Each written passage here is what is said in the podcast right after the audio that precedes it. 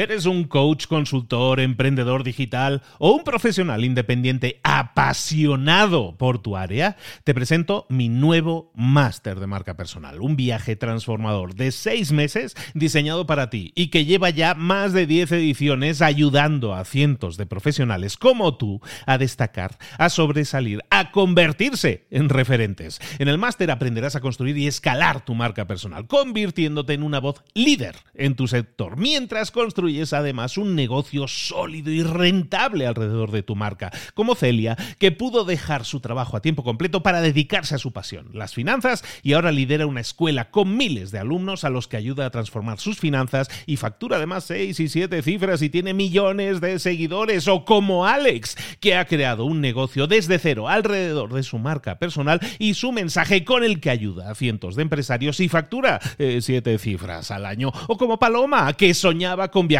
por el mundo y que ahora vive como nómada digital con cientos de miles de seguidores y más de 17.000 alumnos. Gracias al máster, su sueño pasó de ser una idea a una realidad rentable y reconocida.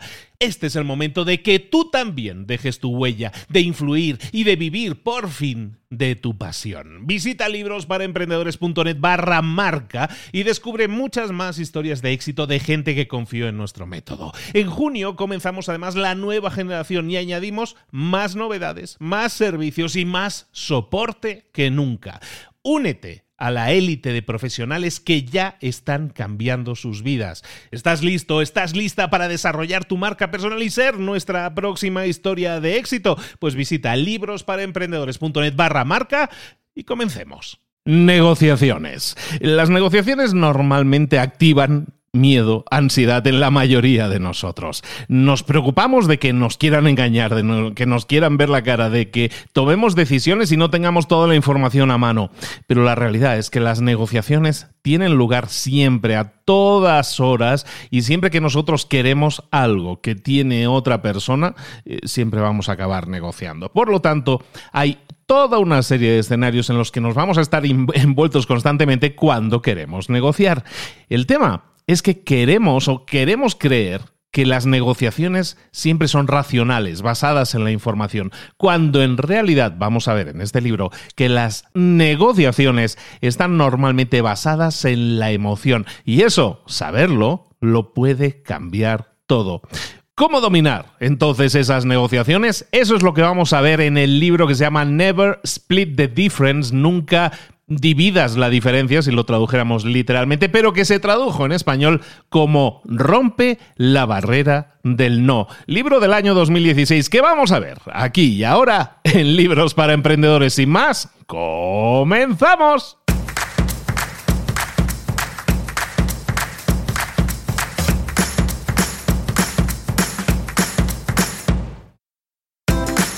Bienvenidos al podcast Libros para Emprendedores para alcanzar el éxito en cualquier negocio que quieras emprender, debes formarte, debes estudiar, aprender para emprender. Y para ello, no hay nada mejor que un libro. En el podcast Libros para Emprendedores te ayudamos de tres maneras. Primero, seleccionando los mejores libros del mercado para ayudarte a emprender, a mejorar en tu emprendimiento. Segundo, te ofrecemos gratis un resumen de los puntos más valiosos explicados en cada libro. Y tercero, te damos finalmente pasos a seguir para poner en práctica todas esas lecciones aprendidas y así poder acortar tu camino hacia el éxito ya sea marketing, ventas, liderazgo, emprendimientos, mentalización, eh, vamos a analizar lo mejor de lo mejor, de los mejores libros del mercado y te lo vamos a dar todo bien masticadito y listo para ser aplicado. Soy Luis Ramos, empresario y emprendedor, y voy a acompañarte, si me lo permites, en este camino. Sin más, comenzamos. Muy buenas a todos, bienvenidos una semana más a Libros para Emprendedores. Aquí estamos de nuevo con un resumen de un libro. estos son esos libros que, estoy poniendo yo últimamente en Instagram para que la gente escoja. Oye, ¿qué libro quieres que resuma? ¿no? Y entonces, como que hay libros de empresa y hay otros libros que no son especialmente de empresa, que son más bien de habilidades, y como que esos siempre despiertan mucho, mucho interés. Y en este caso, este libro que se llama Never Split the Difference, nunca, eh, nunca dividas la diferencia, que se traduce en español, lo vas a encontrar en Amazon si lo quieres en español o en la librería que sea, como rompe la barrera del no y que es uno de los libros más vendidos de los últimos años. Es un libro publicado en el año 2016. un libro escrito por un señor que se llama Chris Voss. Chris Voss es un ex agente del FBI. De esos que salen en las películas, que ves en las películas, que siempre están negociando con, eh, yo que sé, con gente que tenga rehenes, Mm, secuestradores, eh, ladrones de banco, terroristas ultraviolentos. Y lo que hace es toda esa experiencia que tiene durante años acumulada en, la gestión eh, eh, estresante, además, tiene que ser al máximo en estas situaciones de vida o muerte, lo que hace es aplicarlas todas esas también en negociaciones mm, no mortales, digamos. Y eso es de lo que trata este libro, ¿no? Toda la experiencia de esta persona en temas de negociación de alto estrés las traduce en lecciones que nosotros podemos aplicar en nuestras negociaciones. Hablábamos en la introducción de la negociación, ¿no? Que básicamente es una de esas cosas que nos da muchísimo miedo entrar porque siempre o, temes equivocarte, temes que, te ahora sí que, que, hagas un mal acuerdo, ¿no? Muchas veces y nos da mucho miedo, nos da nos genera mucha tensión.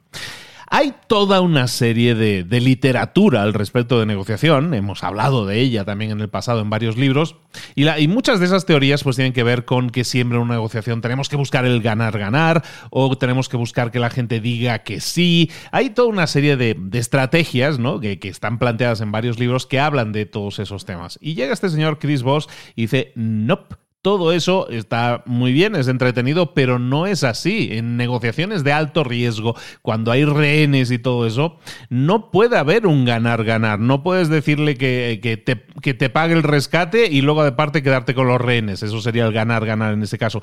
Entonces, lo que él pasa por explicarnos es acercarnos la idea de que en las negociaciones la gente no busca eh, hacerlo de una manera ordenada, de una manera pensada, sino que se deja guiar por las emociones. Nos dejamos guiar por las emociones y, de hecho mm, remarca dos necesidades emocionales de la gente como principales. En una negociación las dos cosas principales que la gente busca son, punto uno, sentirse más seguros y punto dos, sentir que tienen el control. Por lo tanto, en una negociación exitosa, lo que tenemos que hacer es que la otra persona con la que estemos negociando se sienta segura y, siente que esté, y sienta que está en control. Todas esas negociaciones que nosotros nos enfrentemos en la vida van a ser entonces ejercicios de recopilación de información, intentar saber qué es lo que quiere la otra parte, cuáles son las intenciones de la otra parte y de esa manera hacer que la otra parte se sienta más cómoda, se sienta más segura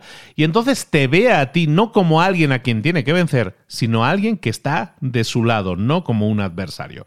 Ese es el enfoque de lo que vamos a ver hoy. Y vamos a ver toda una serie de herramientas, nueve herramientas que nosotros eh, podemos aplicar y vamos a ir viéndolas y si es posible con algunos ejemplos. Eh, voy a intentar ir ágil en este caso y disculpad en ese sentido para que el, resumen no se haga muy, muy largo porque podríamos alargarlo bastante. Vamos a ello. Paso.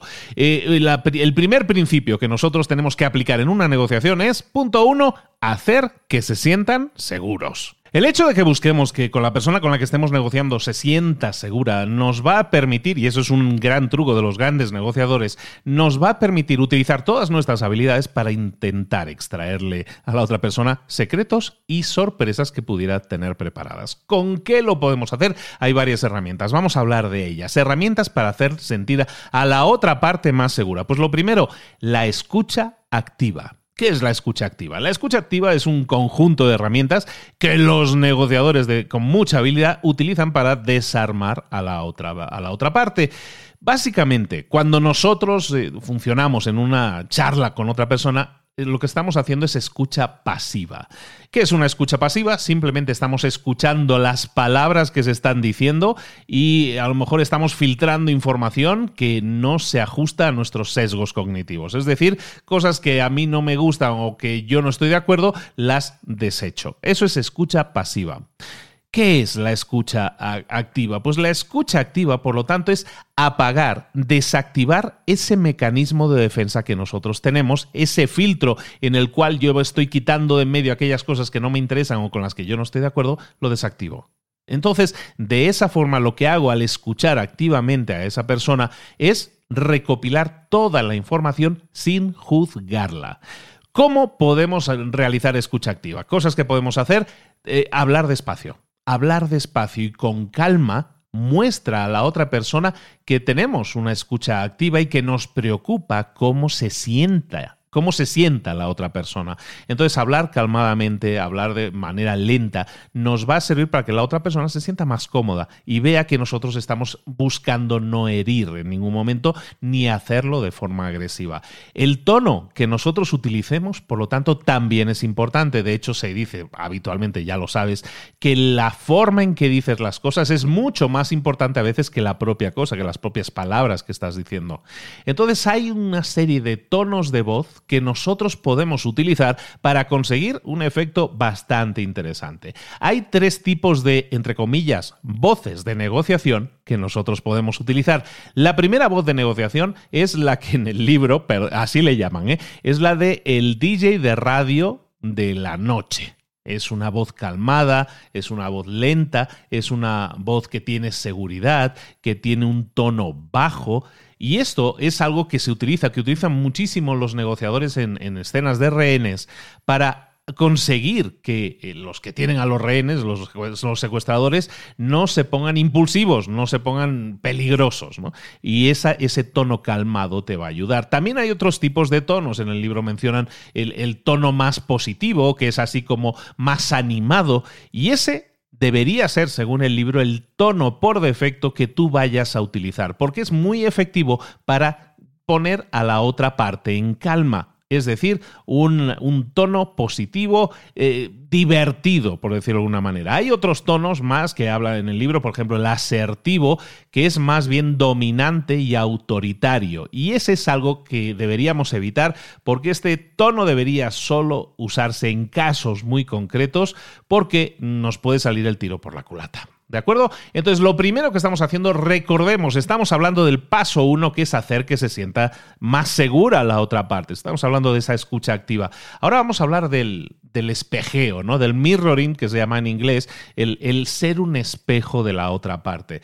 Es uno de los eh, efectos psicológicos, una tácticas psicológicas más efectivas que puedes utilizar. Se trata básicamente de imitar y repetir lo que haga la otra persona. El mirroring, el, espejeo, básicamente es imitar a nivel gestual lo que hace la otra persona. Si la otra persona se, inclina hacia adelante o se echa hacia atrás o cruza la pierna o no la cruza, lo podemos hacer. Claro, si, si nos tomamos esto como un juego, la otra persona se puede dar cuenta y eso también nos puede salir mal.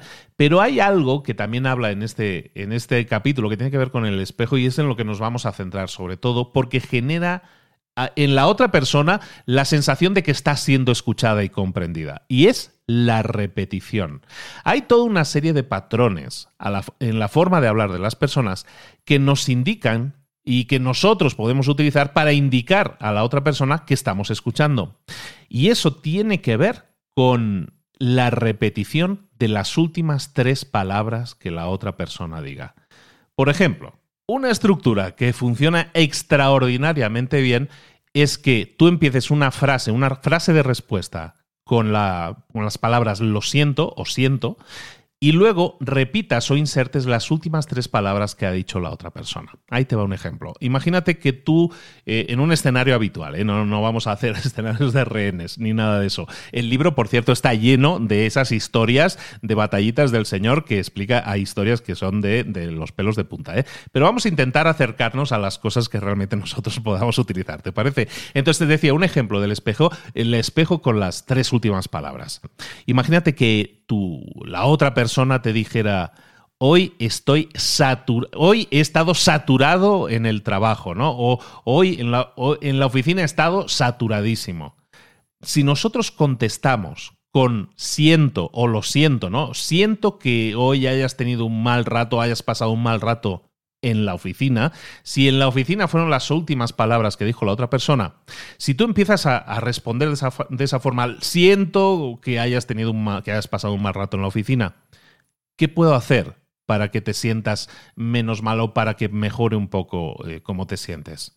Lo que estamos haciendo ahí es inmediatamente reconocerle a la otra persona que lo estábamos escuchando, escucha activa, que estamos entendiendo, estamos absorbiendo las palabras y hemos utilizado su mismo patrón de palabras para responderle.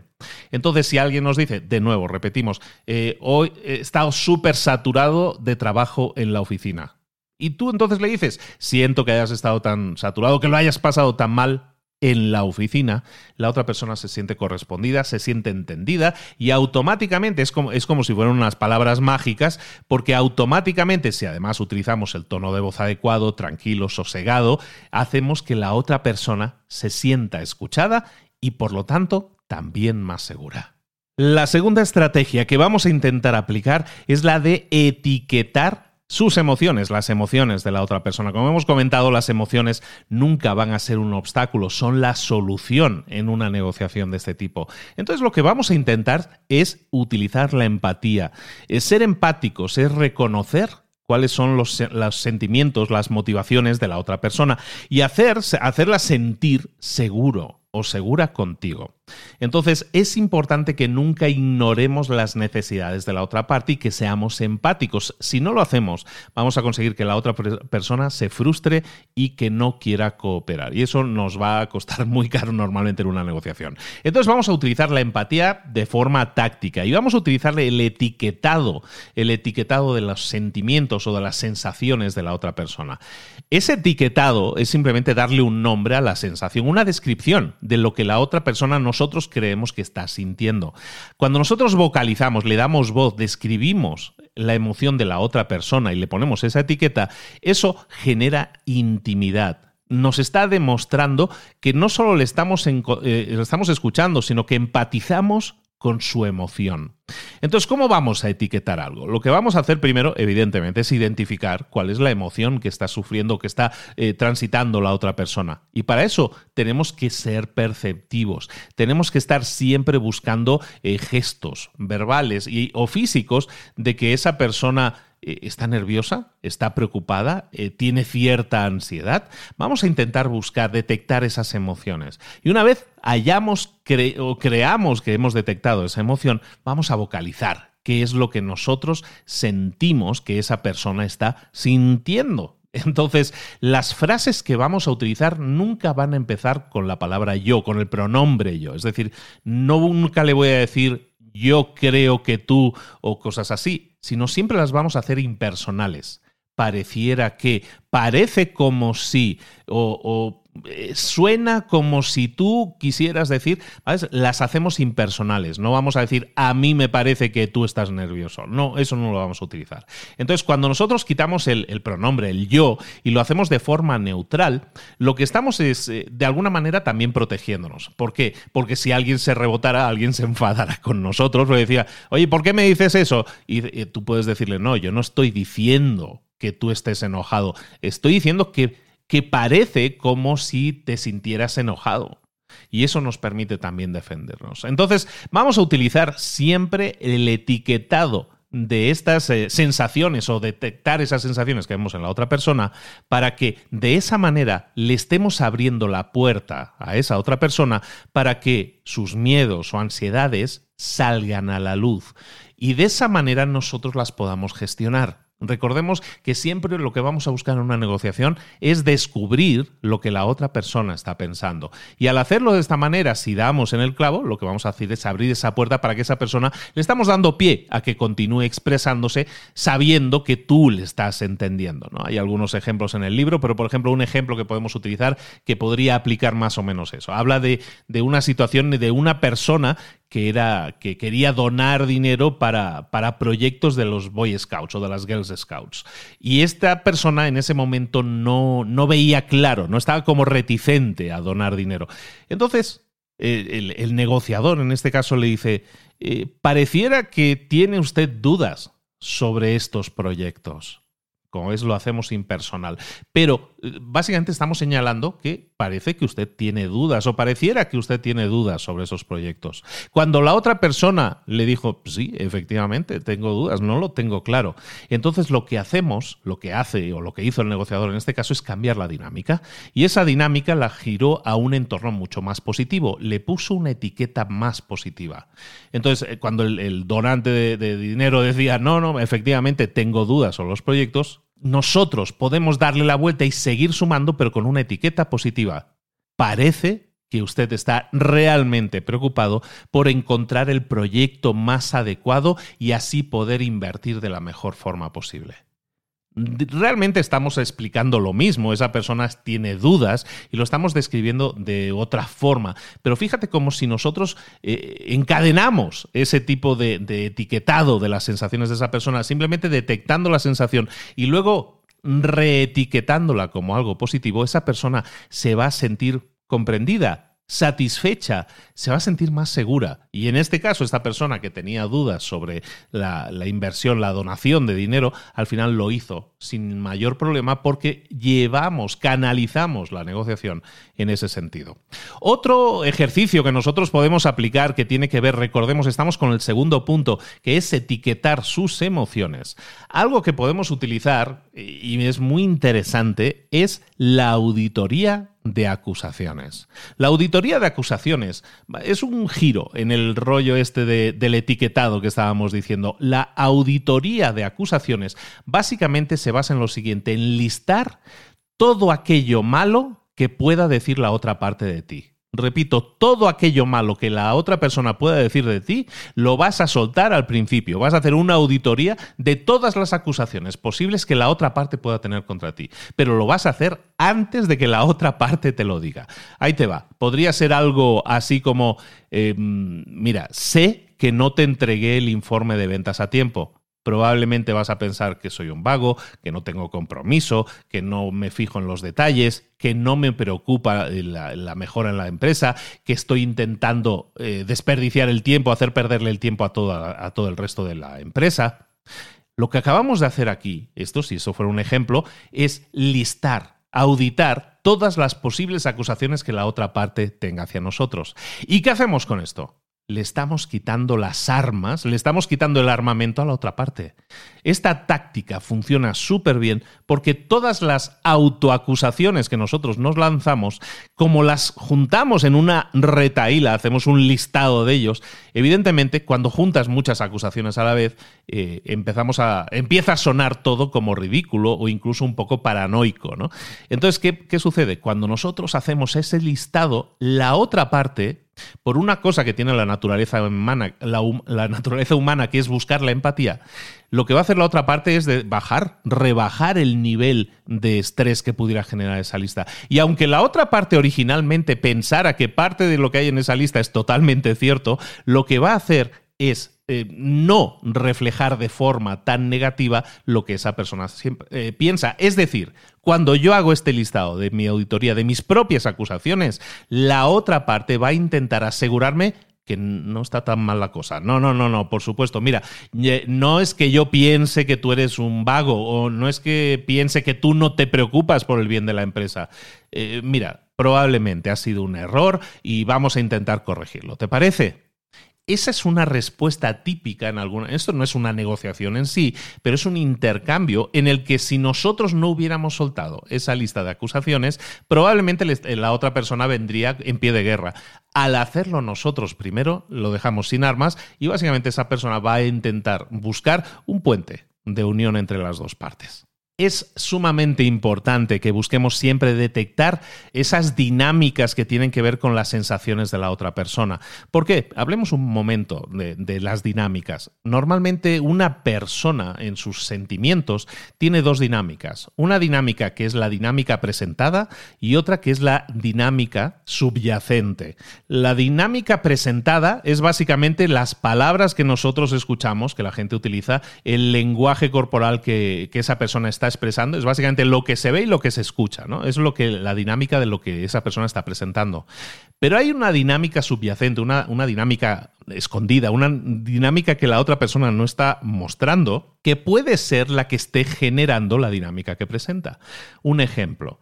En el libro ponen un ejemplo muy claro, ¿no? En el sentido de que muchas veces nos encontramos en una, en una comida familiar, ¿no? Y está el tío, el típico tío, que es así como gruñón, ¿no? Que parece que está en desacuerdo con todo, que todo le sienta mal. La dinámica presentada, la dinámica que nos está presentando esa persona es que efectivamente que está poniendo los ojos en blanco, que resopla, que utiliza palabras desagradables. Ese es el, el comportamiento que nosotros observamos. Esa es la dinámica presentada. Pero recuerda siempre que puede haber una razón detrás de eso. Es nuestra obligación buscar esas emociones y explorarlas. Pudiera ser que este tío que se comporta de esa manera tan desagradable, resulta que tenga una dinámica subyacente, que a lo mejor está así, está así de gruñón, porque básicamente eh, está enojado, porque, porque le gusta mucho que se reúna toda la familia y le enoja que eso solo suceda una vez al año. Y de repente cuando nosotros entendiéramos eso, si nosotros nos quedamos con la dinámica que nos presenta, la del tío gruñón, pues evidentemente podemos actuar en plan con rebote, ¿no? Nos podemos rebotar y decir, no, pero a ver, o sea, podemos escalar la, discusión, ¿no? Pero ¿qué pasaría si yo entendiera que esa persona realmente está así porque está incluso melancólica? porque quisiera que estas reuniones tan esporádicas sucedieran más veces. Cuando nosotros buscamos entender la emoción que se esconde detrás de una dinámica presentada, es entonces cuando podemos entender esas sensaciones, esos sentimientos y actuar de forma completamente diferente, con más comprensión, con más empatía. El siguiente principio, el tercer principio que vamos a ver, es uno que también nos va a sonar raro al principio porque va en contra de muchas enseñanzas que hemos eh, eh, recibido, que es el no contra el sí, que es preferible un no que un sí.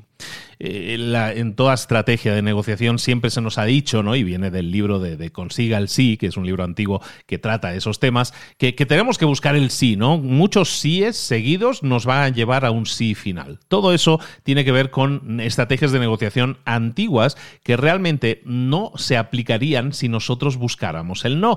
Pero claro, esto suena raro, ¿no? Esto de buscar toda una serie no de síes, sino de noes, si se puede entender. Entonces, los noes no significan nada malo. Vamos a ver por qué. Básicamente hay que entender que el sí muchas veces es más débil de lo que parece.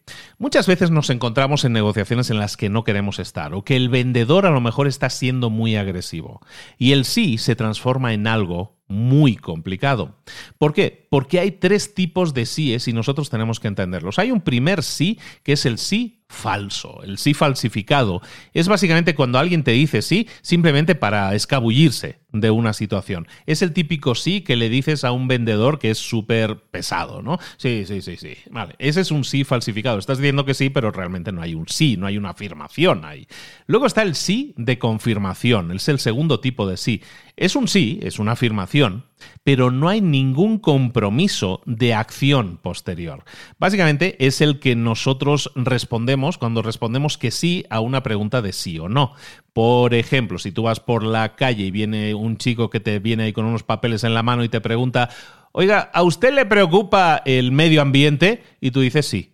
Sí, sí, claro que me preocupa, ¿no? Dices sí, pero eso no significa que vayas a estar de acuerdo con la propuesta que te va a hacer ese chico a continuación, que es que te inscribas en algo, que dones algo. Es decir, estás diciendo que sí, es un sí de confirmación, pero no es un sí como el tercero, el tercer tipo de sí, que es un sí de compromiso. El sí de compromiso es aquel que nosotros queremos escuchar en una negociación. Es el sí que queremos escuchar al final de una negociación. Y es el sí en el que sí estamos eh, recibiendo también un compromiso. Es cuando un sí significa sí. Entonces, entendiendo que los sí son más débiles de lo que parece y la mayoría de las veces nos van a decir sí cuando en realidad no, están, no, no está habiendo ningún compromiso detrás de ello, entendamos el poder del no. El poder del no no significa que una negociación termina, sino que una negociación comienza. Una negociación que puede ser exitosa. Cuando alguien te dice no, lo que te está diciendo es básicamente que quiere mantenerse en control. Y recuerda, esa es una de las, de las sensaciones que las personas quieren tener en una negociación, que tienen el control. Entonces, cuando nosotros le decimos que no a algo, básicamente estamos afirmando que estamos en control. Estoy en control de esta situación, es un pensamiento, ¿no? Estoy en control de esta situación y no voy a dejar que ninguna fuerza externa me diga lo que tengo que hacer. Eso es lo que están diciendo con un no. Y está bien porque le hace sentir cómodo en esa, en esa postura de control. En una negociación, cuando nosotros escuchemos el no, eso tiene que significar no, no que nos tenemos que ir, sino que la negociación de verdad puede comenzar. ¿Qué es lo que vamos a hacer a continuación después de recibir un no? Después de recibir un no, vamos a analizar qué es lo que no quiere esa persona? ¿Qué es lo que a lo mejor tendríamos que cambiar? ¿Qué es lo que tendríamos que hacer diferente? A lo mejor te está diciendo no porque no está preparado o preparada. Al, final, al final te puede estar diciendo no porque te está diciendo en realidad dame alguna otra alternativa. O a lo mejor te está diciendo no porque a lo mejor lo que necesita es más información. Cuando nosotros recibamos un no, vamos a intentar leer qué es lo que está pasando ahí. Necesita más información, a lo mejor no está preparado todavía, a lo mejor necesita alguna otra opción o alternativa. Es importante que siempre busquemos esos noes que nos permitan avanzar en la negociación. En el libro hablan de, la, de, las, em, de las elecciones en los Estados Unidos del año 2012, ¿no? en la que los eh, republicanos estaban buscando en Estados Unidos las eh, el dinero para las elecciones se financia con las donaciones de la gente. Entonces los republicanos, o sea, era la época de Obama, ¿no? De la segunda elección de Obama. Y los republicanos, que eran el bando contrario, Obama es demócrata, pues los republicanos estaban buscando pues cómo captar donaciones de la gente. Y entonces lo que hacen es llamar a la gente, ¿no? Y le hacían preguntas, le hacían un cuestionario, oiga, le llamamos del Partido Republicano. Y, y hacían preguntas basadas en el sí preguntas que buscaban que la persona dijera que sí. Y hacían todo ese listado de preguntas hasta que llegaban a la última pregunta, que es, ¿podríamos conseguir una donación de su parte? Y la respuesta era, no. ¿Por qué? Pues yo qué sé, la pregunta típica, ¿usted cree que los demócratas están arruinando el país? ¿O usted cree que deberíamos eh, votar para que Obama salga de la, de la oficina de presidencia? Y entonces buscaban que fueran respuestas de sí. ¿Vale? Entonces, ¿qué hicieron? Oye, esto no está funcionando, no estamos captando el dinero que querríamos. Vamos a reescribir las preguntas para hacerlas al revés. Y lo que hicieron los republicanos es cambiar ese, ese guion de preguntas de sí a convertirlo en un guion de preguntas de no. ¿Usted cree que el país está yendo en la dirección adecuada? Evidentemente, no. ¿Usted cree que deberíamos dejar que Obama continúe presidiendo otros cuatro años más en la Casa Blanca? ¿Y qué es, lo que sucedió? Al cambiar todo ese guion de preguntas y hacer preguntas, que para los republicanos evidentemente eran preguntas que terminaban siempre con un no, lo que sucedió es que las contribuciones se dispararon. Ese, eh, ese guion orientado al no lo que consiguió es aumentar un 23% las, las eh, aportaciones de dinero de la gente. ¿Eso qué significa? ¿Que en todos los casos va a funcionar? No, pero tenemos que ponerlo a prueba y ver cómo muchas veces cuando estamos buscando síes, pero esos sís no son de compromiso, no estaremos consiguiendo lo que estábamos buscando en la negociación. Es mucho mejor utilizar estrategias que invoquen el no para que consigamos ese no y de esa manera sepamos qué es lo que podemos hacer a continuación. ¿Cómo lo podemos hacer? Siempre que nosotros recibamos un no, lo que vamos a hacer es a lo mejor una nueva pregunta en, lo que, en la que vamos a buscar una solución. Fíjate en este detalle, está súper interesante. Cuando yo le diga a alguien una pregunta que le esté forzando, digamos, a que me responda con un no, lo que voy a hacer a continuación es hacerle una pregunta a esa persona en la que voy a buscar que esa persona me dé una alternativa. Por ejemplo, en una negociación, si tú le estás ofreciendo a alguien algo y eh, una solución, por ejemplo, de, de, tu empresa que le estás ofreciendo, y se lo ofreces a esa persona y la persona te dice no, ¿qué podrías tú hacer a continuación? Pues, por ejemplo, hacer una pregunta del tipo ¿y qué necesitaríamos hacer para que usted cambiara de opinión? por ejemplo. Y lo que estamos haciendo es poner en la otra parte de la negociación, preguntarle a la persona que te acaba de decir que no, oye, ¿y qué necesitaríamos? ¿Qué solución propondrías para que cambiamos ese no por un sí? Es importante que entendamos todo eso como cosas que podemos utilizar, como herramientas que podemos utilizar y cambiar automáticamente el resultado final, porque recuerda que no se trata de conseguir síes para después conseguir un no al final, sino se trata de conseguir un sí al final y vamos a utilizar estrategias de este tipo para conseguirlo de manera que vayamos acompañando a la otra persona no en, no en enfrentamiento, sino al contrario, acompañando a la otra persona de la mano para llegar a ese sí al final. El cuarto principio que vamos a ver es el de las dos palabras mágicas. Las dos palabras mágicas que nosotros necesitamos generar en la parte, en la otra parte, con la persona que estemos negociando. Esas dos palabras mágicas son es correcto. Básicamente, cuando nosotros conseguimos que alguien diga es correcto, básicamente estamos consiguiendo que esa persona esté de acuerdo con lo que nosotros digamos. Y eso inmediatamente transforma cualquier entorno de negociación. Ya empieza la otra persona a sentir que están tratando con alguien que les entiende y que les respeta. Entonces es importante que busquemos que la otra persona diga es correcto. ¿Y cómo lo vamos a hacer? Cuando nosotros eh, entendemos que el, que esa persona esté de acuerdo con lo que nosotros digamos es algo que tenemos que buscar, lo que podemos hacer es buscar, por ejemplo, el, el parafrasear cosas que esté diciendo la otra persona o resumir. ¿Qué es parafrasear? Imagínate que nosotros estamos en una negociación con una persona, que tú eres un vendedor de coches eh, y estás intentando venderle un coche a esta persona y la, persona te dice, ¿sabes qué? Eh, no me gustan los extras que trae este coche.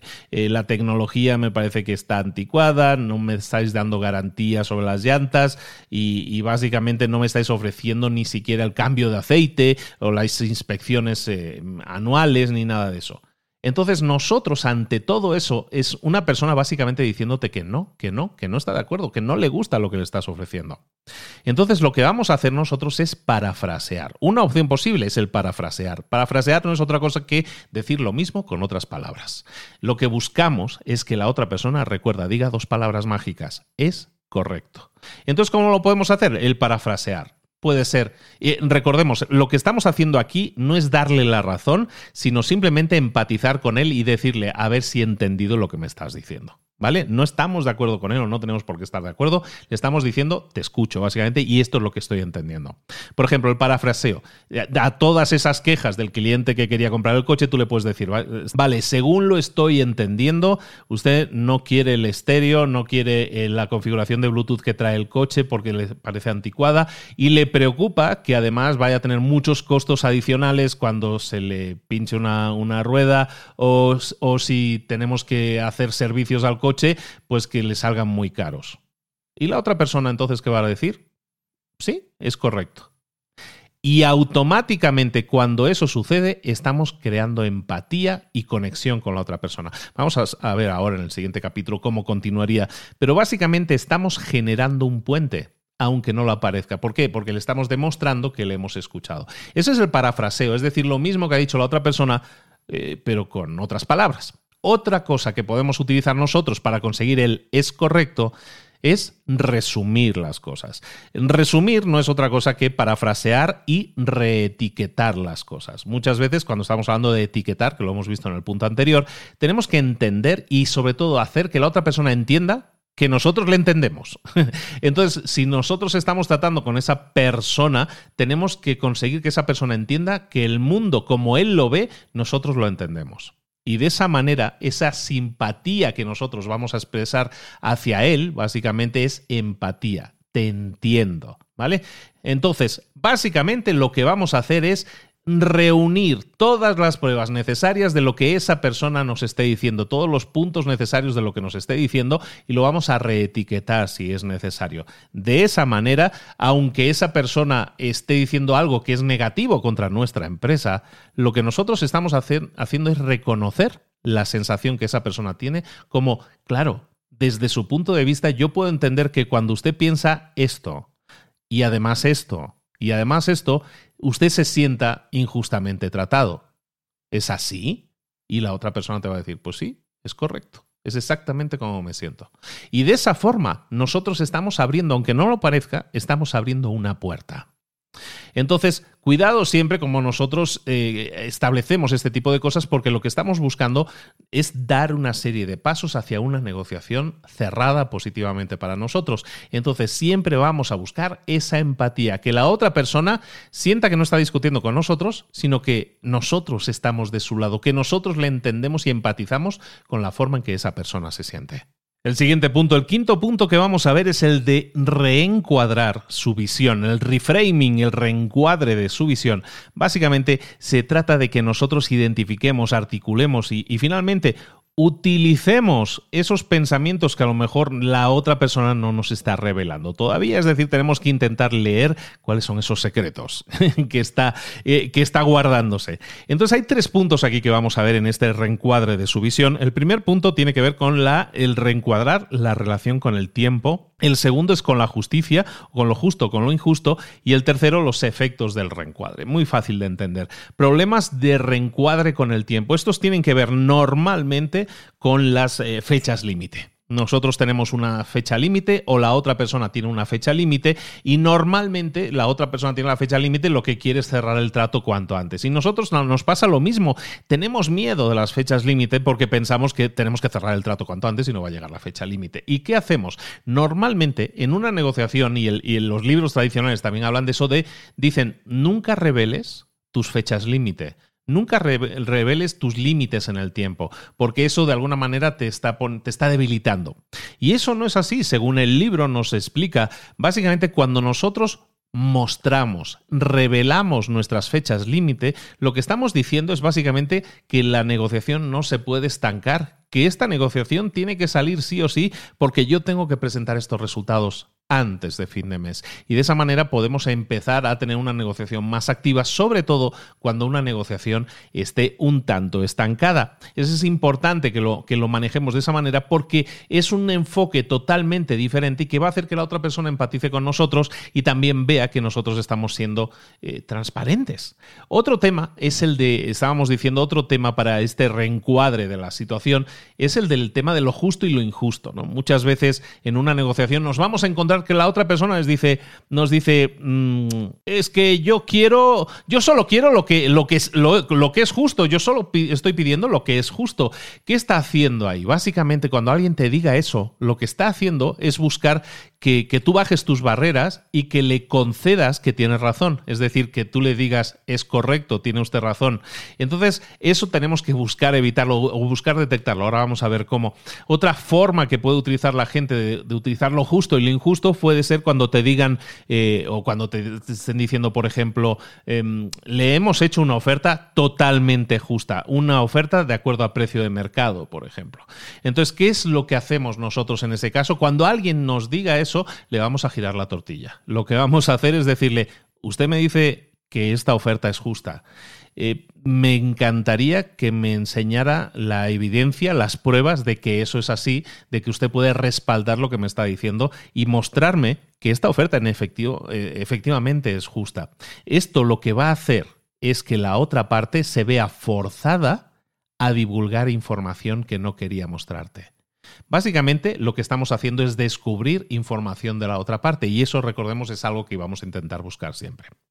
También lo que tenemos que hacer cuando estemos hablando de temas de justicia o injusticia, por ejemplo, es recordar siempre que la empatía gana, la honestidad gana.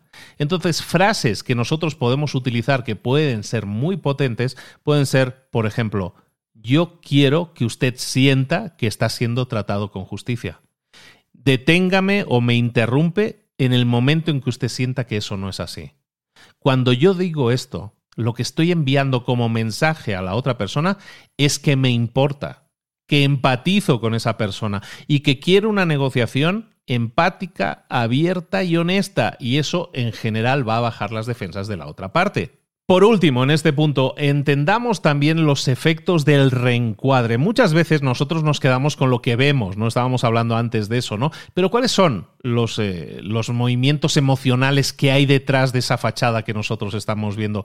¿Por qué la, nuestra contraparte, por qué la otra persona realmente se está comportando así? Muchas veces tenemos que entender lo siguiente, eh, y en psicología, y este es un punto que hemos tratado alguna vez y seguramente te sonará, muchas veces la gente está más motivada por el miedo a perder algo que por la esperanza de ganar algo. Es decir, eh, me motiva más pensar que voy a perder algo, entonces actúo. ¿Vale? Pero si tengo la esperanza que vaya a ganar algo, eso a lo mejor no me mueve a actuar tan rápidamente. Entonces, cuando nosotros sabemos esto y lo aplicamos de forma correcta, eso puede hacer que nuestra posición de negociación sea mucho más fuerte. ¿Por qué? Porque lo que podemos hacer es reencuadrar nuestra solución preferida como la más segura, la que va a prevenir que nuestro, la otra parte pierda algo. Entonces, cuando nosotros eh, le decimos a nuestro cliente frases del estilo, yo solo quiero darle la oportunidad de que aproveche esta oferta antes de que desaparezca. Para eso es tan importante también las fechas límite, porque nos permiten generar ese sentido de urgencia que va a hacer eh, que la gente que tiene miedo a, miedo a perder algo, pues se active más fácilmente. Entonces, ya vamos a intentar dejar que la persona piense que va a ganar algo. Vamos a hacerle pensar que a lo mejor pierde algo si no negocia con nosotros. Entonces, para terminar con este punto, algo que es muy interesante a la hora de reencuadrar lo que nosotros queramos en una negociación. Lo primero que vamos a hacer es anclar sus emociones a través de una auditoría de acusaciones. Básicamente vamos a reconocer todos sus miedos. ¿Recuerdas la auditoría de acusaciones? Vamos a hacer ese listado de todas las armas que tiene esa persona contra nosotros. ¿no? Entonces, si nosotros lo primero que hacemos es una auditoría de acusaciones o empezamos alguna frase con el del estilo, por ejemplo, quizás me odie por lo que voy a decir, pero y automáticamente a, continuación hacemos una auditoría de acusación. Lo que estamos haciendo es primando a la otra persona para, para decirle, cuidado que viene una experiencia negativa. Y la otra persona, para evitar esta experiencia negativa, va a buscar un puente de, empatía entre las dos partes, ¿de acuerdo? Entonces, punto uno, vamos a anclar sus emociones a través de una auditoría de acusación. Segundo, siempre vamos a buscar que sea la otra parte la que comience. Tú no sabes suficiente sobre lo que la otra persona piensa, sobre lo que la otra persona eh, quiere comprar o quiere vender, o no sabes la cantidad de información que tiene esa persona. Entonces vamos a utilizar su oferta como un punto de partida. Pero cuidado también, ¿no? Porque no vamos a aceptar cualquier cosa, siempre nosotros vamos a tener que tener un precio de referencia. Vamos a hablar de esto más adelante, pero sobre el tema de los precios de referencia. Por ejemplo, imagínate eh, que nosotros quisiéramos pedir un aumento de sueldo o que vamos a una entrevista de una empresa que nos quiere contratar y nosotros queremos un determinado sueldo. Si nosotros estamos negociando algo que tiene un valor monetario, siempre vamos a establecer no un precio fijo, sino un rango de precios. Y lo que vamos a hacer en ese rango de precios es poner en la horquilla más baja, como el precio más bajo, nuestro precio objetivo. Por ejemplo, si nosotros estamos negociando ese salario para nuestro nuevo empleo, nosotros podríamos decir, yo sé que en la compañía X este puesto se paga entre 170.000 y 200.000 dólares al año.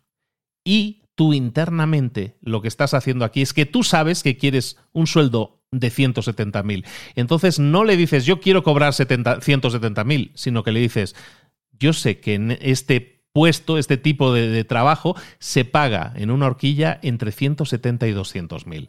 Entonces, lo que estás diciendo ya es de antemano que no vas a aceptar otro precio que no esté dentro de ese rango y de hecho estás poniendo tu, tu, precio preferido, tu dinero preferido, tu monto preferido, lo estás poniendo como la horquilla baja, con lo cual si te cae algo más, bienvenido sea, ¿no? Entonces esa es la forma en que nosotros vamos a hacer eh, negociaciones con un valor monetario cuando no haya eh, cuando no haya cosas monetarias en juego, siempre vamos a buscar cosas que nos puedan servir para endulzar la negociación. Y eso puede ser a veces regalos, añadidos que puedan hacer que, la, que esa tensión que pueda haber en una negociación se rebaje a una, a una necesidad emocional muy básica, como es decir, hoy me están regalando esto extra, además me lo quedo. ¿no? Un último punto que también me mencionan en este, en este capítulo, que tiene que ver con lo de los montos, es que muchas veces cuando estemos haciendo una negociación con un monto, intentemos que no sea un monto redondeado muchas veces, si nosotros quisiéramos conseguir, por ejemplo, yo sé, 40 mil dólares, si ese fuera el precio que queremos conseguir, psicológicamente un número raro suena mucho más como un cálculo preciso y la gente tiende a negociar mucho menos cuando eso aparece. Por ejemplo, entonces, entonces yo en vez de decirle a esa persona, bueno, pues lo dejamos en 40 mil, le podríamos decir, mira, yo creo que este, el precio mínimo que yo puedo ofrecerte ahora mismo es de 41.972. Haciendo los cálculos, es lo mínimo que te puedo ofrecer. Entonces, ¿qué va a pasar? Que la otra persona, como escucha, caramba, esta persona hasta el centavo casi me ha calculado, entonces no te van a mover mucho más ese número porque entienden que ha habido, psicológicamente entienden que ha habido un cálculo interno que te ha permitido llegar a ese número y que es lo mínimo que puedes ofrecer y ya no puedes torcerle más el brazo. Y como ves, las negociaciones se basan en estrategias que nosotros tenemos que entender y tenemos que poner en práctica adecuadamente. El sexto punto, el sexto principio que vamos a analizar es el de que debemos intentar hacer sentir a la otra persona que está en control, que, tiene el control, que es el conductor designado básicamente. Queremos, queremos eso por una razón muy básica. Eh, las necesidades humanas a nivel psicológico de las personas, una de las más importantes es la autonomía. La autonomía es la ilusión de control que una persona tiene. Entonces, ¿cómo podemos conseguir que la otra persona se sienta que está en control? Lo que vamos a hacer es utilizar preguntas. Pero ojo, vamos a utilizar preguntas calibradas, que llaman en el libro. ¿Qué es una pregunta calibrada? Es una, una pregunta que normalmente empieza con, con cómo o con el qué. ¿Cómo o qué es? Son excelentes inicios de preguntas. ¿Y cómo se supone que vamos a poder solucionar eso? ¿O qué se le ocurre que podríamos hacer para que esta negociación llegue a, buen puerto? ¿O qué es lo que estamos intentando llegar a alcanzar aquí? ¿Cuál es la situación final que queremos alcanzar? El tema de las preguntas es súper interesante porque cada vez que nosotros utilizamos preguntas que provocan el sí o el no, lo que estamos haciendo es crear un, desequilibrio en, esa balanza. Cada vez que nosotros hacemos una pregunta que es de sí o no, lo que estamos provocando es de alguna manera ese desequilibrio. Entonces estamos diciéndole inherentemente a la otra persona, ahora es tu turno. Yo te he dicho, yo te he preguntado, ahora es tu turno de preguntar. Y esa es una situación que normalmente no nos va a gustar tanto, sobre todo en una negociación compleja.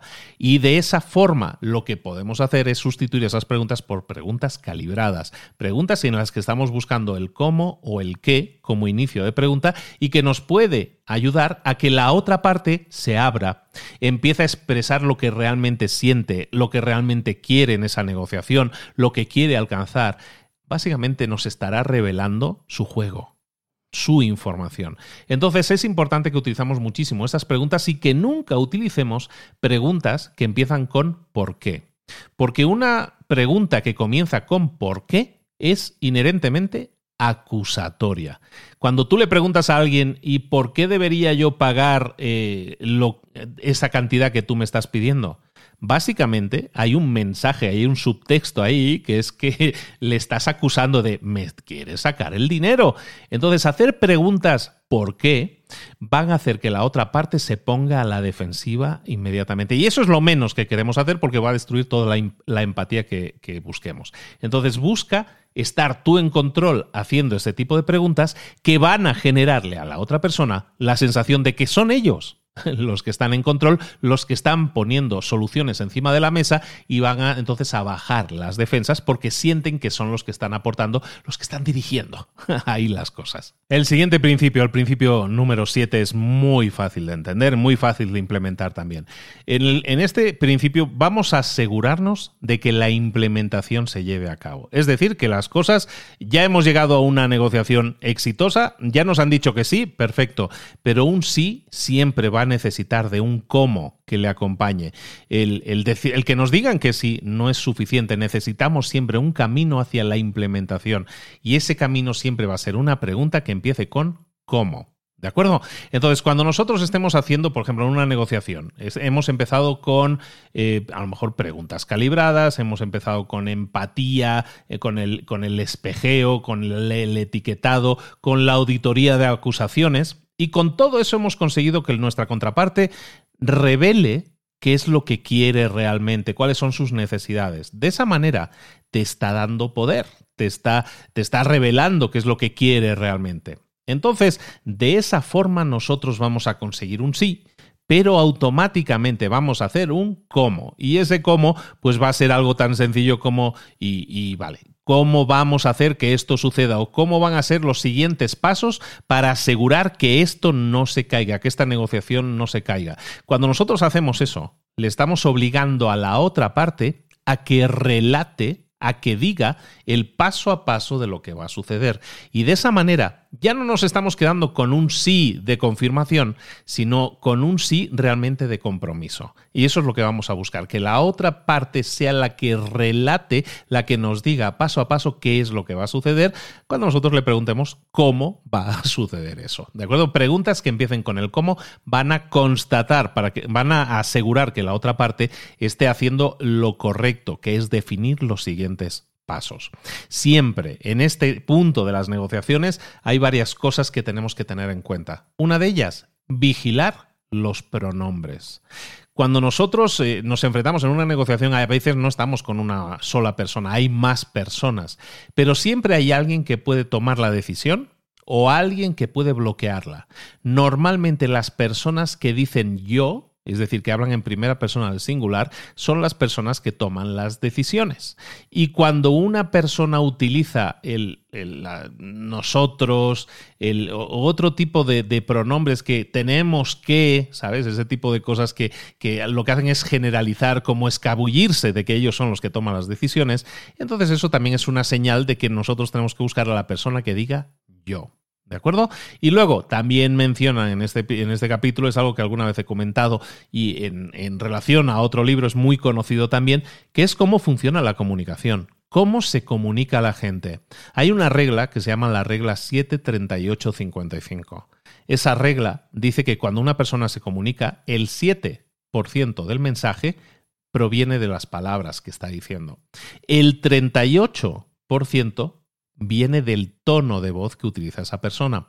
Y el 55% restante viene del lenguaje corporal y expresividad de esa persona.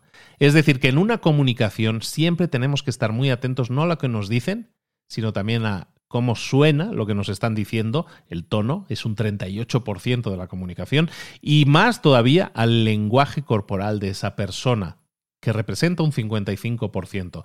Recuerda siempre que no es lo que decimos, sino es el cómo lo estamos diciendo lo que nos puede dar pistas de si esa persona está contenta, eh, en desacuerdo con algo, incómoda por algo, y cuando nosotros lo sabemos podemos actuar, recuerda, siempre en consecuencia. El siguiente principio, el principio número 8, es el de que tenemos que descubrir su estilo de negociación.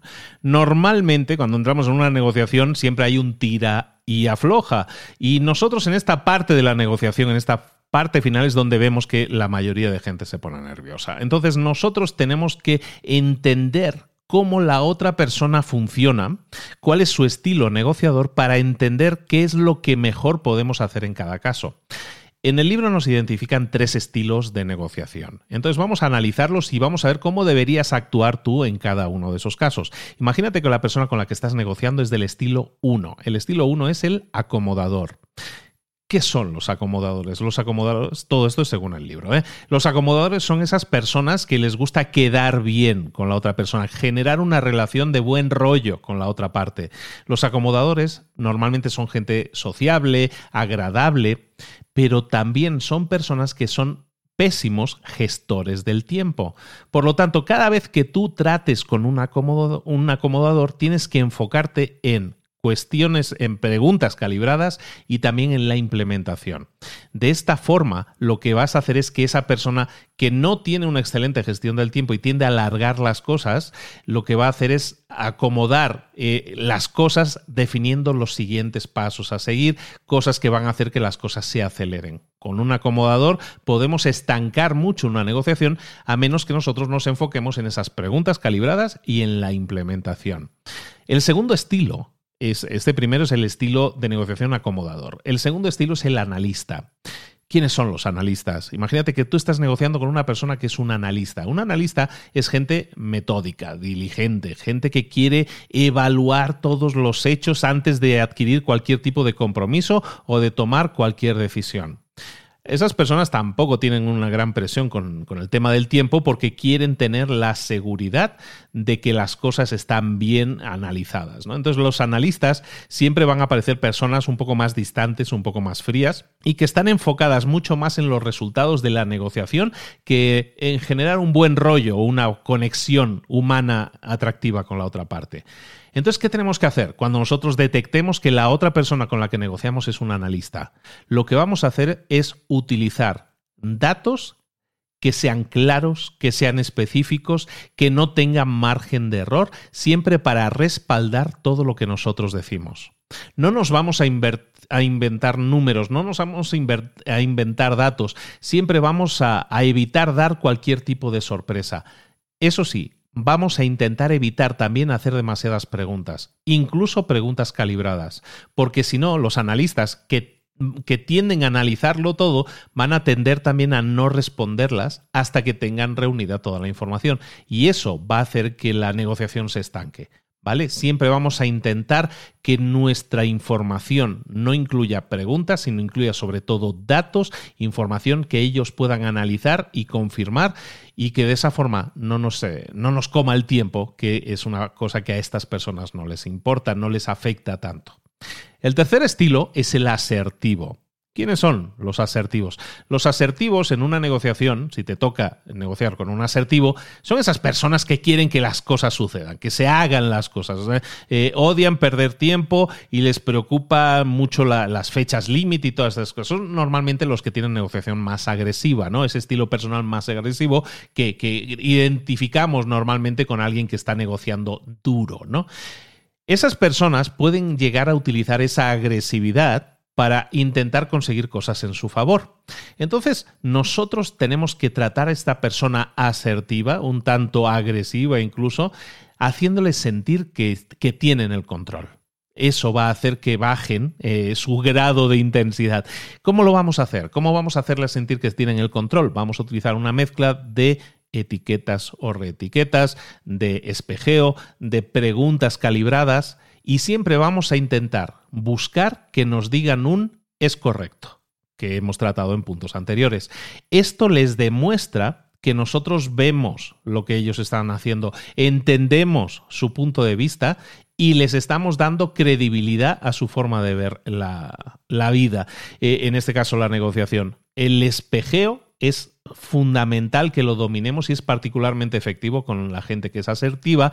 porque porque les encanta escucharse hablar. Les encanta escucharse. Entonces, escuchar un espejeo de tu parte básicamente les va a dar un subidón en el ego y eso les va también a hacer bajar sus defensas. En este capítulo hay un tema muy interesante que tiene que ver con el título en inglés del libro. El título de este libro que estamos analizando se llama Never Split the Difference, nunca dividas la diferencia, porque es algo que, va a hacer que nosotros perdamos normalmente más. Y en este capítulo nos habla de, de lo que es la negociación, el tira y afloja en una negociación en la cual nosotros estamos haciendo ofertas y contraofertas, ofertas y contraofertas.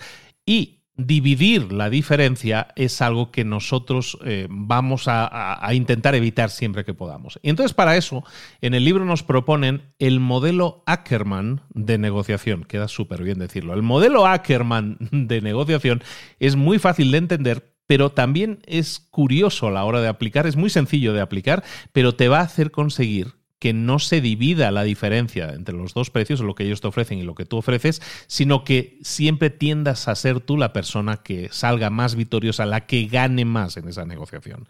Vamos a hacerlo con un ejemplo porque va a ser infinitamente más sencillo ver cómo es este modelo Ackerman de negociación. Primero, vamos a establecer un precio objetivo. Supongamos que nosotros eh, no sé, queremos comprar algo, un, coche o lo que sea, algo que cuesta, lo vamos a redondear, que cuesta 100 mil dólares, ¿vale? O 100 mil pesos, lo que tú quieras, la moneda que tú quieras. Queremos comprar algo que cuesta 100 mil. ¿Vale? Entonces nosotros, bueno, queremos pagar 100 mil, mejor dicho. A lo, mejor, a lo mejor la otra persona nos pide más, pero nosotros queremos pagar 100 mil máximo. ¿De acuerdo? Entonces partamos siempre de un precio base que nosotros queremos pagar porque consideramos justo. Entonces imaginemos que son 100.000. Vale, una vez tenemos ese precio, lo que vamos a hacer, es como un secreto esto, ¿eh? lo que vamos a hacer es calcular el 65% de ese precio y esa va a ser nuestra primera oferta. Si yo sé que quiero pagar como precio justo 100.000, le voy a ofrecer en mi primera oferta 65.000. Un 65% del precio, mi precio objetivo. Esto va a hacer que mm, la otra persona vaya a establecer algún precio, algún tipo de negociación. Pero recuerda, nosotros estamos haciendo una oferta muy por debajo de lo que queremos pagar. Entonces la otra persona nos va a hacer una contraoferta. Y entonces lo que nosotros vamos a hacer es entrar en esa negociación de oferta contra oferta, oferta contra oferta. Pero lo que vamos a hacer es ir subiendo en cada una de nuestras contraofertas, pero cada vez vamos a subir menos. Recuerda, en nuestra primera oferta hemos ofrecido 65.000. ¿Qué es lo que vamos a hacer en nuestra segunda oferta? Vamos a ofrecer el 85%. Entonces, si la, mira, mi primera oferta era 65.000, ¿sabes qué? 85.000. ¿Qué te parece? Lo que hacemos es ofrecer el 85% de nuestro precio deseado. Ofrecemos el 85%, que es un 20% más de lo que habíamos ofrecido. Y luego en la siguiente contraoferta, si la otra parte no está de acuerdo, lo que vamos a ofrecer es un 95% de nuestro precio objetivo. Si te fijas, el 95% es un 10% más del precio anterior. Es decir, partimos de 65, la siguiente oferta es del 85% y la siguiente es del 95%. Si ellos aceptaran eso, perfecto, eso que me ahorro, aún me ahorré 5.000. Y si no lo aceptaran, mi última oferta sería 100.000 que representaría un 5% más. Entonces, si te fijas, lo que estamos haciendo nosotros es siempre ofrecer por debajo de nuestro valor deseado, nuestro precio deseado, primero el 65, luego el 85, luego el 95 y luego el 100. Y eso hace que nuestras ofertas cada vez sean más pequeñas, es decir, aumenten cada vez menos, ¿no? La primera aumenta un 20%, la segunda un 10, la siguiente un 5. Entonces, cuando nosotros hacemos eso, ¿qué sucede? Que la otra parte tiende a espejearnos y si yo le subí un 20% a mi oferta inicial, la otra persona tiende a bajar un 20% su oferta inicial. Si yo subo después un 10%, la otra persona va a intentar bajar un 10%. Se va a producir un espejo en el que tú llevas el control. Entonces, esta técnica Ackerman, recuerda, si nosotros partimos de la idea de que yo quiero pagar 100.000 como precio justo, vamos a ofrecer el 65 primero, luego el 85, luego el 95 y luego el 100%. De esa manera siempre vamos a tener una mano ganadora, siempre vamos a evitar dividir la diferencia, que es el título del libro en inglés. El último principio que vamos a ver eh, tiene un nombre curioso, se llama Unknown Unknowns en inglés, que básicamente significa desconocidos que desconocemos. es un juego de palabras. En toda negociación siempre hay información que nosotros desconocemos y que si la conociéramos transformaría completamente la dinámica de una negociación y probablemente también transformaría el resultado. Eso es lo que en el libro llaman los cisnes negros. Y buscarlos, intentar localizar esos cisnes negros, nos va a permitir tener la última pieza del rompecabezas que va a significar tener éxito en esa negociación. Esto significa que tenemos que empezar a, desgranar la información que nosotros sabemos y la que no sabemos. Hay tipos de información, hay tres tipos de información. La primera información es la información conocida. La información conocida es aquella que sabemos con toda seguridad. Cómo se llama la otra persona, cuál es la oferta que nos acaba de hacer, eh, si has tenido experiencias en negociaciones pasadas con esa persona. Entonces, todo eso son conocidos que ya conoces. Luego, tenemos otro tipo de información. Son los desconocidos conocidos, que llaman en el libro. Es esa información que nosotros sabemos que existe, sabemos que ahí hay algo, pero no, no sabemos cuál, es. Eh, por ejemplo, en un juego de póker, nosotros sabemos que hay comodines en, el, en la baraja, pero no sabemos quién los tiene. Entonces, sabemos que existe, pero no sabemos dónde están. ¿no? En este caso, a nivel informativo sería lo mismo. Y luego tenemos esos desconocidos que desconocemos estos cisnes negros que llaman en el libro. Esa es la información de la que nosotros no disponemos y no sabemos que no lo sabemos. Esos son los cisnes negros. Por ejemplo, imagínate que tú fueras a comprar una casa. ¿Y por qué es tan, bueno, primero, ¿por qué es tan importante esto? Esto es súper importante porque si nosotros los descubrimos, nos puede dar una ventaja grande, grande a la hora de cerrar esa negociación a nuestro favor. Imagínate el ejemplo, te decía, imagínate que fuéramos a comprar una casa y en el transcurso de la negociación con el, con el vendedor descubres que ese vendedor, tú no lo sabías al, iniciar la negociación, pero luego descubres que, esa persona a lo mejor está, tiene un juicio pendiente, ha perdido el trabajo, eh, tiene alguna presión financiera externa. Entonces, eso te permite tener una ventaja sobre esa persona, porque tú ahora sabes que esa persona está presionada económicamente y que necesita cuanto antes una negociación exitosa, cerrar esa negociación. Eso es un cisne negro. Es algo que tú no sabías antes, pero que, que no sabías que no lo sabías, pero que cuando lo conoces le da una forma completamente diferente a la negociación, al entorno, a los datos de la negociación y probablemente al resultado. ¿Cómo podemos identificar esos cisnes negros? Los cisnes negros los vamos a identificar siempre a través de búsqueda. Tenemos que buscarlos. Hemos hablado antes de la regla del 73855. Esto es el tono de voz, lo que están diciendo y cómo lo están diciendo, la expresividad.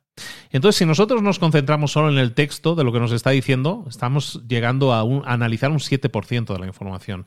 ¿Qué pasa si yo empiezo a analizar mucho más? Entonces, para eso necesito que las negociaciones, siempre que sea posible, sean cara a cara. O por lo menos en videoconferencia a videoconferencia, para que tú puedas escuchar el tono de voz, que no sea por correo electrónico solo, que puedas escuchar el tono de voz y que puedas visualizar la expresividad de esa persona.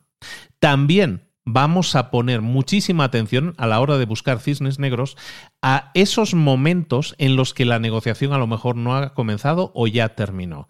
Normalmente cuando entras en una charla previa a la negociación, ¿no? Esos primeros minutos de la, de la reunión o los últimos, cuando ya se ha terminado la, negociación, son oportunidades para recopilar información súper importantes. Busca interrupciones que puedan tener, intercambios raros, signos de división entre miembros del equipo. Todo esto son signos de cisnes negros que a lo mejor nos interesa conocer. Y luego también explota mucho el principio de la similaridad, el, ser similar a la otra persona, básicamente. Busca esas cosas que tienes en común con la, con la otra persona y entonces busca crear un entorno conversacional, incluso confidencial, podríamos decir. Cuando tú buscas esos espacios más confidenciales, más en confianza con la otra persona, eh, básicamente la otra persona se quita la máscara de negociador y empieza a hablar como persona. Y es ahí, cuando no está negociando, cuando nosotros podemos detectar de forma empática qué es lo que la otra persona nos revela como información que puede ser interesante para nosotros. Siempre que nosotros consigamos un cisne negro, vamos a tener una ventaja competitiva. Y esa ventaja es poder. Es el poder de infligir dos cosas posibles. Nosotros tenemos una ventaja que podemos hacer que sea positiva o que sea negativa. ¿Qué es una ventaja positiva? Una ventaja positiva es el poder de darle a alguien, de conseguirle a alguien lo que esa persona quiere. Imagínate que tú has descubierto un cisne negro y esa persona descubrimos que quiere algo entonces, que, quiere algo específico, ¿no? Que a lo mejor no está planteando en la reunión, pero que realmente es lo que esa persona quiere. Si nosotros lo llegamos a descubrir, esa, esa ventaja positiva va a ser, por ejemplo, que nosotros le consigamos a esa persona lo que esa persona realmente quiere. Ey, pero cuando nosotros hacemos eso, la otra persona nos tiene que dar algo a cambio y de esa manera esa negociación se convierte en beneficiosa para nosotros. También puede ser una ventaja, esto es una ventaja positiva, también puede ser una ventaja negativa, que es al revés, que una ventaja negativa es cuando nosotros tenemos el poder de infligir daño o quitarle algo a la otra persona. Eso básicamente tiene un poco el olorcillo de amenaza, básicamente. Pero lo que estamos haciendo es que la otra persona que tiene miedo a perder algo, ¿te acuerdas cuando hablábamos de que normalmente la gente se activa más por el miedo a perder algo? Si yo descubro su cisne negro, puedo utilizar ese miedo a la versión, el, miedo a perder algo en, nuestro favor. Eso sería una ventaja negativa en la que nosotros buscamos quitarle algo a la otra persona.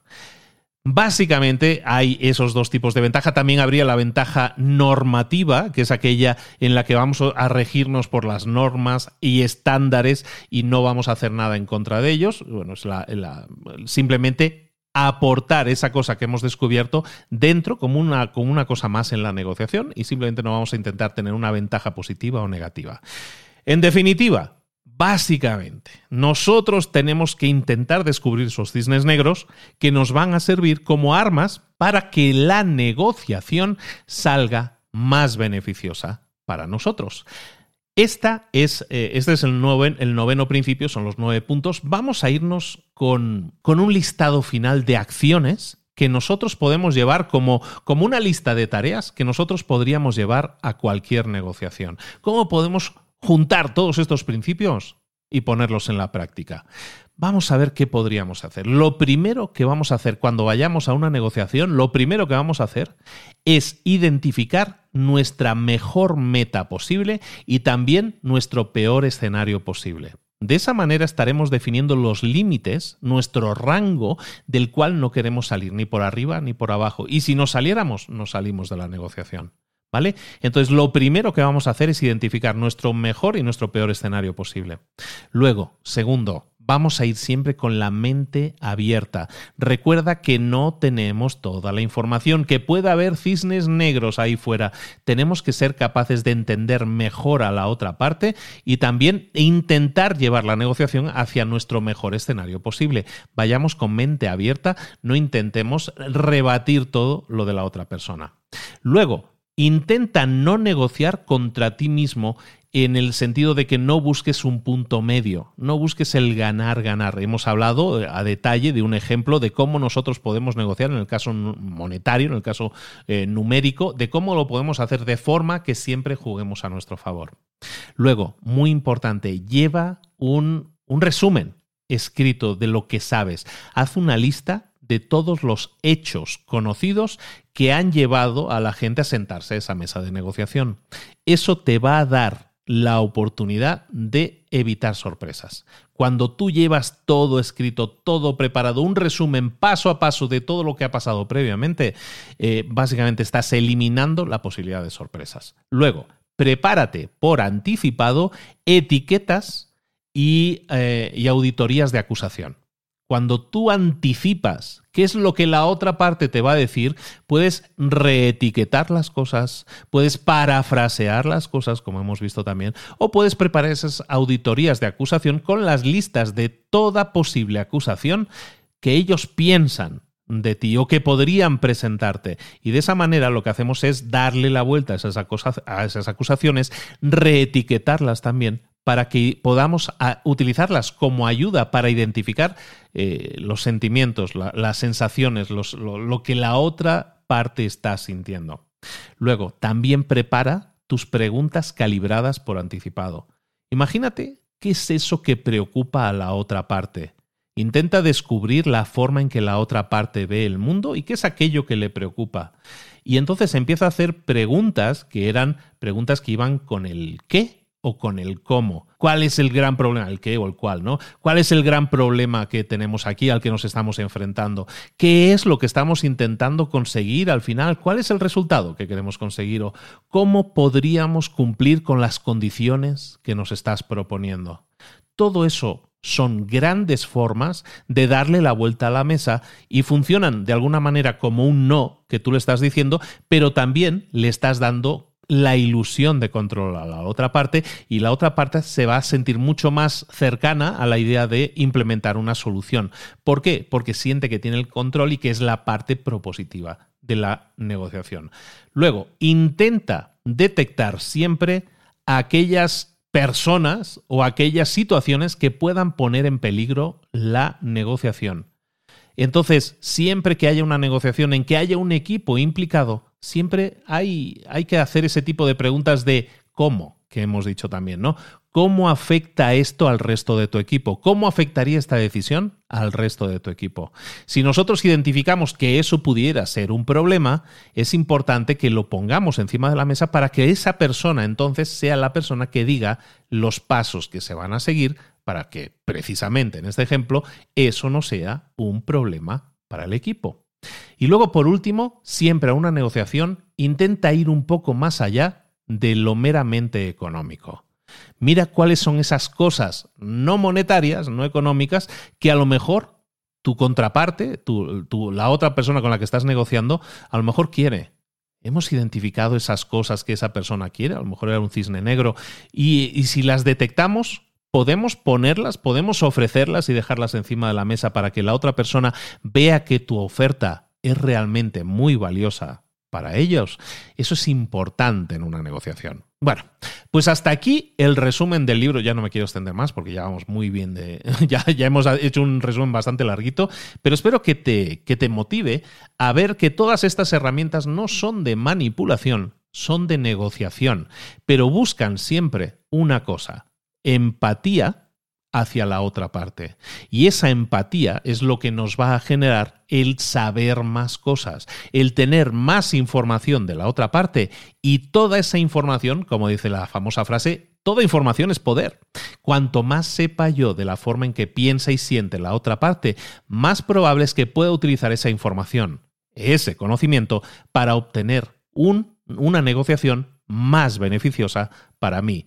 Nunca voy a tener entonces que dividir la diferencia, sino siempre buscar una negociación que me sea beneficiosa siempre que sea posible. Hasta aquí el resumen. Se llama Never Split the Difference. Es un libro del año 2016 que en español se llama Rompe la barrera del no, publicado en el 2016, escrito por el señor Chris Voss y ex genio del FBI de las negociaciones de estos negociadores que vemos en la tele, pues de esos, ¿no?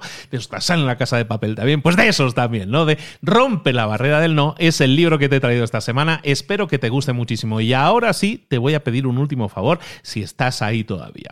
Y es que mañana vamos a comenzar con la emisión de episodios de un nuevo podcast. Un nuevo podcast que se llama Tu marca personal. Es un podcast que acabo de crear, que me hace muchísima ilusión. Sabes que hablo mucho de marca personal porque creo realmente que es la mayor herramienta que podemos desarrollar hoy en día, tanto para nuestros negocios como para nuestros emprendimientos, como también para generar un mayor impacto positivo en la sociedad. Tiene muchas ventajas el desarrollar tu marca personal y hoy en día seas empleado, seas dueño de negocio, seas un creador de tu startup, necesitas sí o sí crear tu marca personal, construir una marca personal sólida. Ojalá y te guste mucho la idea. Yo lo estoy haciendo con muchísimo cariño. Están quedando unos episodios fantásticos. Mañana empezamos, mañana martes, eh, martes 5, empezamos con el primer episodio. No te lo puedes perder. Se llama Tu marca personal y, está creado por mí, y tu seguro servidor, Luis Ramos. Espero que te guste mucho, es mi tercer podcast y así vamos a tener,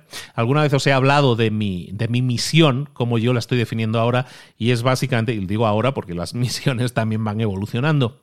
Yo quiero ayudarte a tener una mejor empresa, una mejor marca y un mejor tú. Y creo firmemente en ello. Entonces, para una mejor empresa, tenemos libros para emprendedores. Para una mejor marca, desde mañana, tu marca personal, el podcast. Y también para un mejor tú, para una mejor versión de ti, tenemos también ese podcast que acaba de llegar a los 20 millones de descargas que se llama Mentor 360 y que va a continuar también este próximo año 2022. Entonces tienes tres canales completamente dedicados a ser una mejor versión de tu empresa, de tu marca y de ti mismo o de ti misma. Espero que te interese entonces suscribirte a todos ellos, eso me ayuda mucho, escuchar aquello que realmente te sume y como siempre decimos, ponerlo en práctica, pasar a la acción. Recibe un cariñoso saludo de Luis Ramos. Muchísimas gracias por eh, seguirme durante todo este tiempo y por hacerme tan feliz. Acabamos de pasar los 65 millones de descargas, tanto de libros eh, para emprendedores como de Mentor 360 sumados. Y ahora viene el tercer miembro de la familia, el pequeñito, que se llama Tu marca personal. Sígueme, suscríbete, todo eso me ayuda. Escúchalo, ponlo en práctica, pasa a la acción, obtén resultados. Nada me haría más feliz que escuchar de tu caso de éxito con alguna herramienta que hayas utilizado o que hayas escuchado de nuestros podcasts. Un abrazo muy grande, ponlo en práctica. Nos vemos, en este caso, mañana en tu marca personal, el miércoles con un nuevo episodio también aquí en Libros para Emprendedores. Por cierto, vamos a tener episodios los lunes y los miércoles. ¿Sabes? Esos episodios cortos que estoy haciendo los jueves, lo pasamos a los miércoles. Entonces, el lunes, libro nuevo de emprendimiento resumido.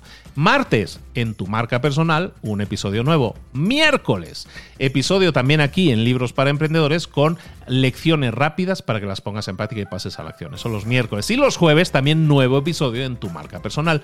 Es decir, cuatro episodios nuevos en Libros para Emprendedores 2 y en tu marca personal otros dos. Además de eso, tienes Mentor 360, que no, que no me olvido, ¿eh? En Mentor 360 tienes 7 episodios a la semana, de lunes a domingo. Espero que te guste mucho todo lo que estamos haciendo. De nuevo, herramientas para tu búsqueda de mejorar en lo personal y en lo profesional. Te mando un abrazo grandísimo. Quien mucho se despide es que no se quiere ir, decía mi abuela. Bueno, pues ese soy yo. ese soy yo, abuela. Un abrazo muy grande de Luis Ramos. Nos vemos mañana en tu marca personal y el miércoles también aquí en Libros para Emprendedores. Hasta luego.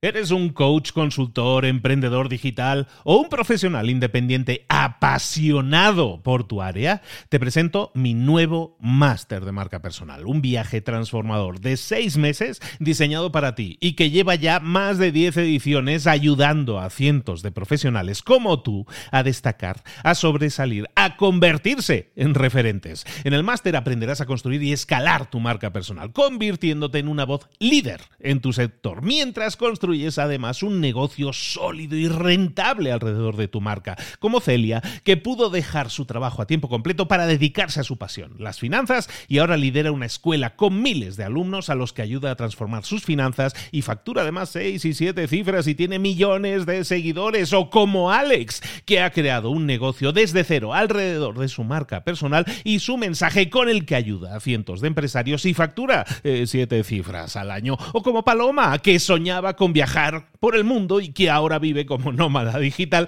con cientos de miles de seguidores y más de 17.000 alumnos. Gracias al máster, su sueño pasó de ser una idea a una realidad rentable y reconocida. Este es el momento de que tú también dejes tu huella, de influir y de vivir por fin de tu pasión. Visita librosparaemprendedores.net barra marca y descubre muchas más historias de éxito de gente que confió en nuestro método. En junio comenzamos además la nueva generación y añadimos más novedades, más servicios y más soporte que nunca. Únete a la élite de profesionales que ya están cambiando sus vidas. ¿Estás listo? ¿Estás lista para desarrollar tu marca personal y ser nuestra próxima historia de éxito? Pues visita librosparaemprendedores.net barra marca y comencemos.